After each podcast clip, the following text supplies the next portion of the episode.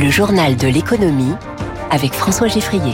L'économie au scanner de Radio Classique. Des profits meilleurs que prévus chez General Motors qui donne un coup de fouet au mouvement de grève lancé il y a six semaines. Wall Street qui salue la performance de Microsoft dans le cloud et sanctionne celle de Google qui n'a pourtant pas démérité. Et puis on verra comment le gouvernement français peut financer les reculs accordés ces dernières heures aux partenaires sociaux.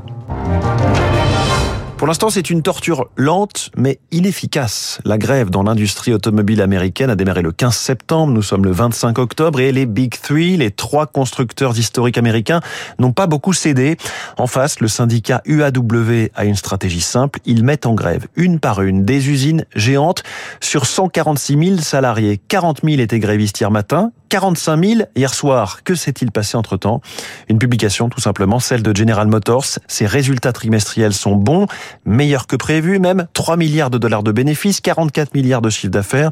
De quoi donner des arguments aux syndicats. Et cette grève va finir par peser, prévient Alexandre Baradez, responsable des analyses de marché pour le courtier IG même si les résultats sont supérieurs aux attentes, le groupe hein, General Motors chiffre à peu près à 200 millions de dollars l'impact sur le troisième trimestre, mais estime que jusqu'à présent, sur le quatrième trimestre, donc qui a déjà démarré, on est déjà sur un impact de 600 millions de dollars de prévu hein, de l'impact de ces grèves sur le résultat à venir. Et on voit que le groupe a décidé de ne plus faire de projection pour l'ensemble de l'année, signe qu'il y a quand même une bonne dose d'incertitude qui persiste sur le front des grèves. Le groupe estime grosso modo que chaque semaine de grève lui coûte 200 millions de dollars. Donc plus ça persiste, plus un problème et c'est pour ça qu'effectivement les projections pour l'ensemble de l'année ont été retirées. Autre résultat annoncé, c'était hier soir après la clôture à Wall Street, ceux des deuxième et quatrième plus grosses entreprises mondiales en capitalisation, Microsoft et Alphabet, c'est-à-dire Google. Eric Mauban, a priori les deux sont en grande forme. Mais commençons par euh, Microsoft, 22,3 milliards de dollars de bénéfices en hausse de 27% sur un an, c'est bien meilleur que prévu. Toutes les activités du groupe sont en croissance, le chiffre d'affaires de Windows est en hausse de 4%, celui d'Office de 15%. Mais le vrai moteur de la croissance bénéficiaire de Microsoft, c'est le cloud, avec, euh, selon les métiers, des progressions de, 20%, voire davantage. Alphabet, maison mère de Google, a aussi fait mieux que prévu, avec un bénéfice de 19,7 milliards de dollars au troisième trimestre, soit un bond de 42% sur un an. Pour autant, Eric, dans les échanges d'après clôture, Microsoft et Google ont connu des fortunes diverses. C'est vrai, l'action Alphabet perdait 7% tard hier soir dans les transactions hors séance, alors que l'action Microsoft gagnait, elle, 5%. La cause de cette différence de traitement est à chercher du côté de l'intelligence artificielle. Dans ce domaine, Microsoft a démontré que ses investissements commençaient à porter leurs fruits. Hein. Le groupe a vu euh, très tôt les opportunités qu'offre l'intelligence artificielle. Il a réalisé un investissement substantiel dans la start-up OpenAI, qui a créé euh, ChatGPT avec le succès que vous connaissez. Du coup, eh bien, les clients sont davantage enclins à se tourner vers Microsoft pour tirer profit de l'intelligence artificielle. Et ce n'est pas le cas chez Alphabet qui a davantage de retard et rencontre donc des difficultés pour gagner des parts de marché. Éric Mauban en direct. Deux autres informations sur les géants de la tech. D'abord concernant Meta, plus de 40 États des États-Unis attaquent la maison mère de Facebook et Instagram sur le sujet de la santé mentale et physique des enfants. Et puis TikTok, TikTok, le réseau chinois de courtes vidéos, a, publié hier soir ses chiffres de fréquentation pour la France. On apprend donc qu'il y a chez nous chaque mois 21 millions d'utilisateurs de TikTok. Revenons aux annonces et publications financières.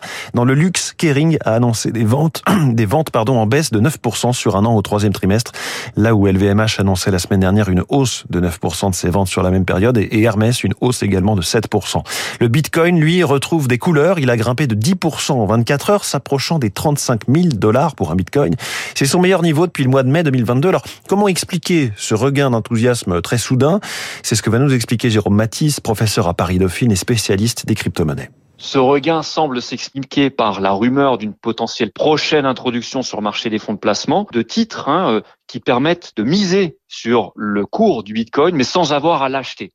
Alors ça, ça arrange les particuliers qui souhaitent miser sur la crypto-monnaie mais qui ont peur de l'acquérir directement parce que soit ça demande des connaissances techniques, soit on délègue cela à une plateforme centralisée, mais il y en a qui font faillite. Il y a le procès actuellement de la plateforme FTX qui rappelle combien on peut perdre finalement son argent quand on confie la gestion à une plateforme. Et puis, du point de vue des professionnels, de nombreux gestionnaires de portefeuille sont contraints par un mandat qui ne les autorise pas à miser directement sur le marché des crypto-monnaies. Or là, l'introduction de ces titres à la bourse sur des marchés liquides, bien organisés, eh bien, leur donnerait l'accès à ces crypto-monnaies de manière indirecte. Alors, au milieu de cette forte actualité financière, le Dow Jones a gagné un demi pour cent, le Nasdaq a presque 1%, le CAC 40 a monté de 0,63% à 6893 points.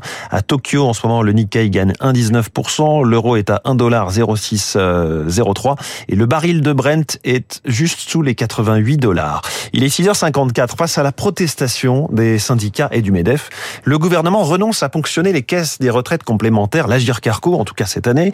Il a pourtant besoin de financer la hausse des petites pensions. Bonjour Zoé Pallier. Bonjour. Spécialiste radio classique des sujets sociaux, l'exécutif doit donc trouver d'autres pistes d'économie. Ces pistes concernent à la fois le projet de budget de l'État et celui de la sécurité sociale, tous deux discutés en ce moment. Deux mesures en particulier retiennent l'attention du gouvernement. La première concerne les allègements de charges patronales sur les salaires compris entre 2,5 et 3,5 fois le SMIC. Si l'amendement est retenu, ces exonérations ne seront plus indexées sur le salaire minimum, mais sur un montant prédéfini. Résultat, elles cesseraient d'augmenter du simple fait de l'inflation qui pousse le SMIC vers le haut. On économise ainsi 500 millions d'euros, précise le ministère de l'économie. Pour atteindre un milliard, Bercy compte sur une autre mesure déjà proposée l'an dernier. Il s'agit d'instaurer un reste à charge pour le compte personnel de formation, le CPF. Les salariés devraient désormais le financer à hauteur de 30%. Oui, mais ce changement, ce reste à charge sur le CPF est très clivant, y compris au sein du gouvernement. Oui, au ministère du Travail, on s'agace de voir ce dossier ressurgir sans concertation préalable. Le risque, pointe une conseillère, c'est que des salariés renoncent à se former. Des députés hésitent donc aujourd'hui à déposer un amendement et s'interrogent sur le montant de ce potentiel reste à charge. D'après la Cour des comptes, il ne doit pas dépasser 10% pour éviter tout effet des incitatifs. Zoé Pallier, merci. C'est important, on va suivre ce que dit Pôle emploi tout à l'heure à midi, chiffre du chômage pour le troisième trimestre. Alors, les spécialistes le savent, ce ne sont pas ces chiffres-là qui comptent au niveau international. On attendra l'enquête de l'INSEE mi-novembre, mais dans le contexte, alors que l'économie ralentit, il faut guetter les signaux faibles. Christian Parizeau, conseiller économique auprès d'Aurel BGC, nous explique pourquoi le chômage risque de remonter. D'une part parce qu'on a une détérioration assez nette de la conjoncture hein, sur les derniers mois, on le voit. Il y a notamment l'Allemagne hein, qui tire vers le bas la croissance européenne. Et puis euh, d'autre part, euh, on sait que le taux de chômage va remonter parce qu'on va sûrement avoir une légère hausse de la population active qui est liée notamment à la réforme de la retraite hein, qui va faire que aujourd'hui plus de gens travaillent plus longtemps. Alors c'est pas forcément une mauvaise nouvelle sur le long terme, mais à très court terme, naturellement, ça peut faire un petit peu remonter aussi le taux de chômage en France. Allez, je me lance, même si je sais que l'idée va peut-être vous angoisser, mais Noël, Noël, c'est dans deux mois. Cela vous a peut-être échappé. Oui, nous sommes le 25 octobre. Euh, logique, hein, puisqu'on ne se précipite pas en ce moment pour faire ses courses de cadeaux. Eh bien, c'est une grossière erreur. Demandez vite à vos enfants de rédiger maintenant leur lettre au Père Noël. C'est maintenant que les cadeaux sont les moins chers. J'aurais peut-être dû chuchoter pour cette phrase. Précision de Stéphanie Van den Eud du comparateur Idéalo. On a euh, notamment, euh, si on prend la catégorie jeux et jouets, une différence qui peut monter jusqu'à 19% entre maintenant et euh, la semaine de Noël. Notamment euh, sur les consoles de jeux, on va passer euh, maintenant de 364 euros à 461 euros la semaine de Noël. Et pareil pour les smartphones, on passe à 314 euros en moyenne, alors que maintenant on est plus autour des 297. Il y a une tendance à, à acheter de plus en plus tôt pour faire des économies, pour lisser son budget et pouvoir acheter petit à petit.